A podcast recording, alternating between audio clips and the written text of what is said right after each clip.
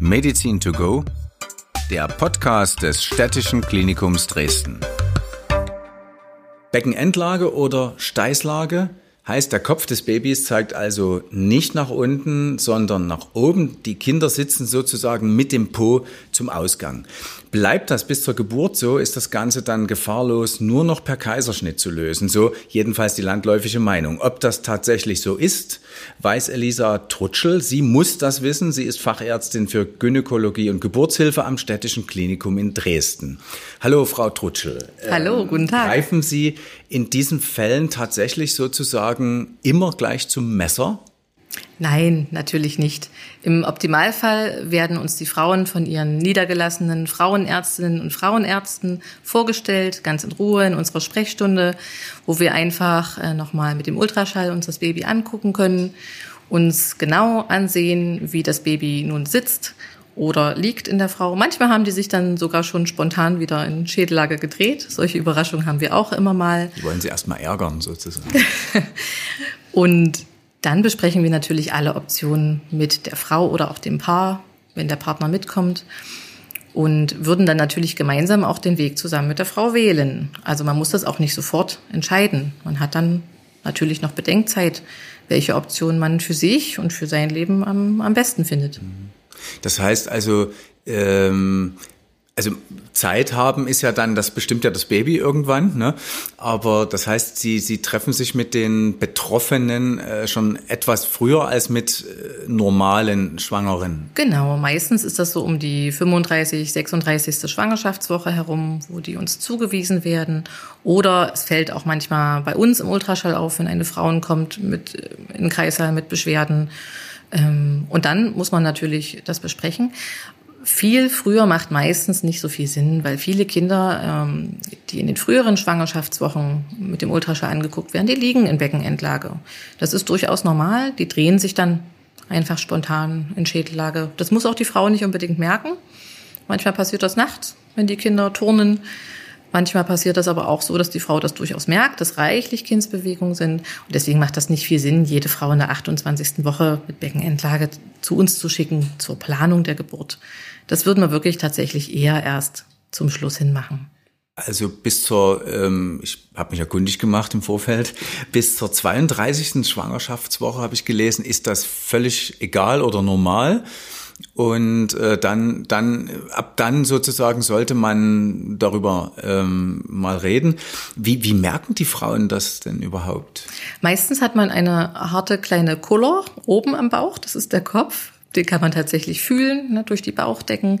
Oder man merkt natürlich die Tritte des Kindes oder die Bewegungen, die Fußbewegungen eher im unteren Bereich, im Unterbauch. Das Gegen die Blase so, so, sozusagen, genau. Das wären die ersten Hinweiszeichen. Manche merken das nicht unbedingt so, wenn zum Beispiel die Plazenta vorne sitzt, ist das ja wie so ein kleines Kissen. Da kann das sein, dass man es auch nicht merkt. Dann sitzt der Ultraschall. Okay. Um nochmal das deutlich zu machen, Sie greifen also nicht zum Messer, das heißt, wir, oder nur im seltenen Fall oder im, im Ernstfall, das heißt, man kann Babys in Beckenendlage auch in einer ganz normalen Geburt bekommen. Selbstverständlich. Und da machen Sie etwas Besonderes oder, oder anders als andere Kliniken oder? Unser Vorteil ist, dass wir hier eine sehr langjährige Erfahrung haben, dass wir schon viele, viele Jahre Beckenendlagen spontan vaginal entwickeln können. Das Besondere daran ist, dass es äh, vor etwa 20 Jahren mal eine groß angelegte Studie gab, die leider methodisch nicht ganz korrekt war, wo im Schluss dann herauskam, dass angeblich der Kaiserschnitt sicherer wäre für das Kind. Das stimmt aber per se nicht so.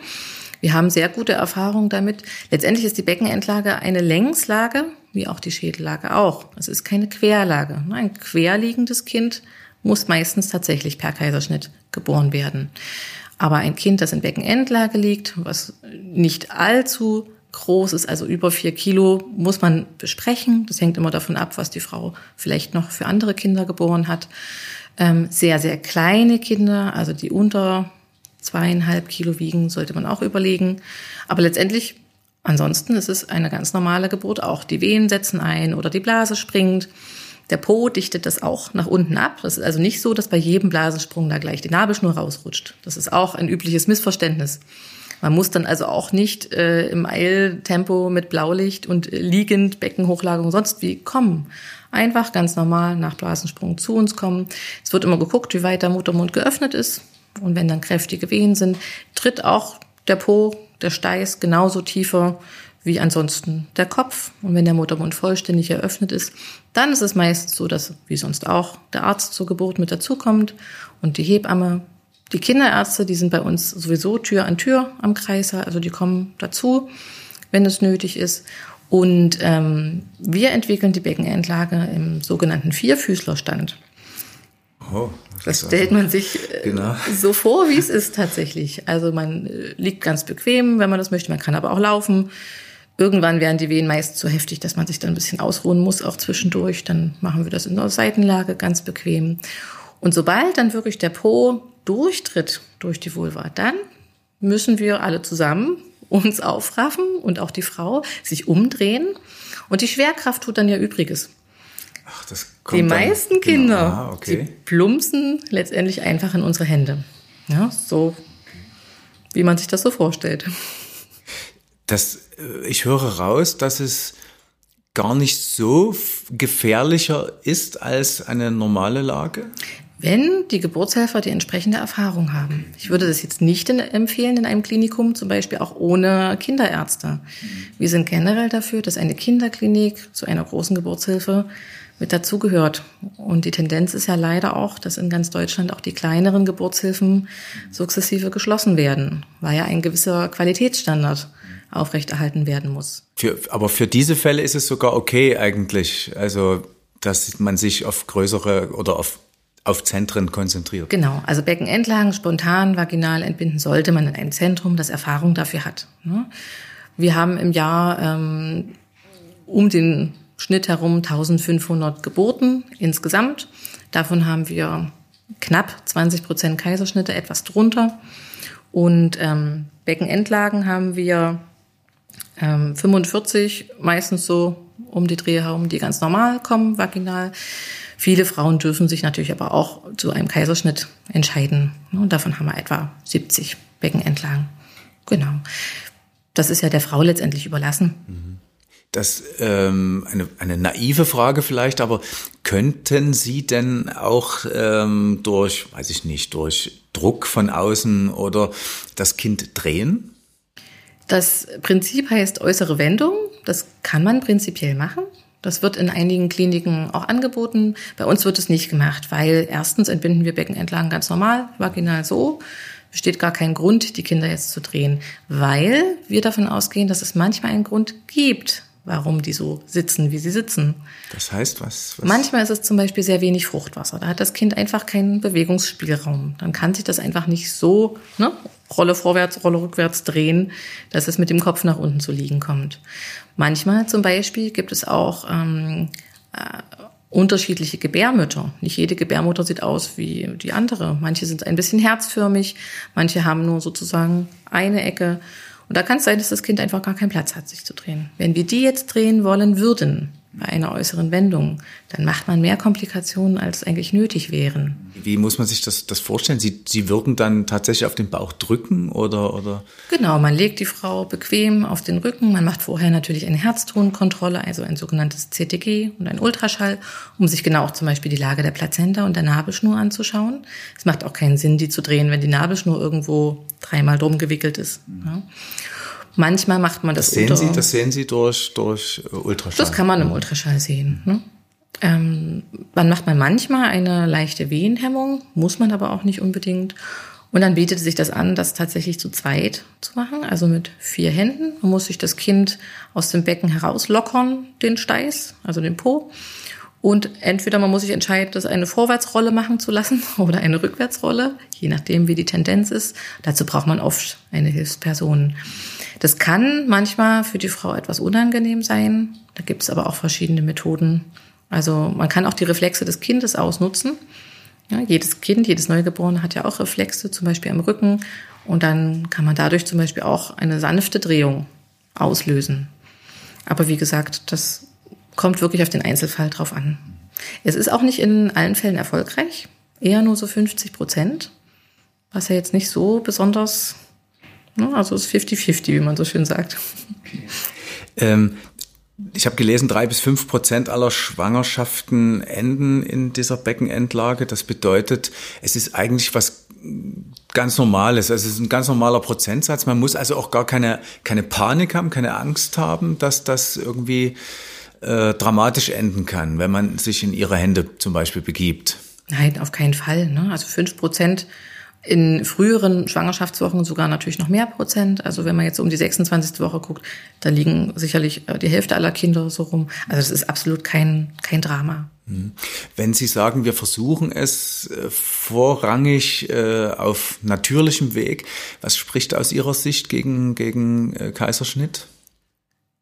Also erstmal muss die Frau wirklich etwas wollen. Sie muss sich für einen Weg entscheiden. Mhm wenn die Frau einen Kaiserschnitt möchte, dann sind wir die Letzten, die ihr das nicht erlauben. Ne? Letztendlich ist es Körper der Frau, das ist ihre Entscheidung.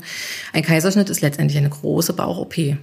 Muss man so werten. Ne? Das ist nicht einfach nur ein kleiner Schnitt und dann. Es werden der Muskeln durchtrennt und. Also die Muskeln werden tatsächlich nicht durchtrennt. Werden nicht natürlich. Sie werden nur zur Seite geschoben. Also keiner muss Angst haben um seine äh, geraden Bauchmuskeln. Gut, das Sixpack muss man sich wieder antrainieren, aber wir durchtrennen keine Muskeln, nein. Aber wir machen einen Schnitt in der Gebärmuttermuskulatur. Und diese Narbe kann später Probleme machen, weil das natürlich eine Schwachstelle ist. Jedes Narbengewebe ist nicht so funktionsfähig wie das ursprüngliche Gewebe. Und dieser Schnitt kann bei weiteren Schwangerschaften auch Komplikationen machen. Deswegen ist es durchaus zu überlegen, dass man die Kaiserschnittrate auch so niedrig hält, wie sie im Moment bei uns ist. Wie niedrig ist sie? Also bei uns ist sie 19,7 Prozent, in ganz Deutschland allerdings 33 Prozent. Also jedes dritte Kind kommt in Deutschland per Kaiserschnitt zur Welt. Das ist das viel. Hat, das hat mit, mit Ängsten zu tun oder? Das sind unterschiedliche Gründe. Es wird tatsächlich natürlich eine engmaschige Überwachung unter der Geburt gemacht. Wenn die Herztöne abfallen, ist man schnell dabei, einen Kaiserschnitt zu machen, leider. Es hat aber auch Gründe, zum Beispiel ähm, mütterliche Gründe. Wenn die Frau eine, eine Erkrankung hat, wie eine Präeklampsie, muss man die Schwangerschaft das manchmal Sie schnell kurz, kurz übersetzen.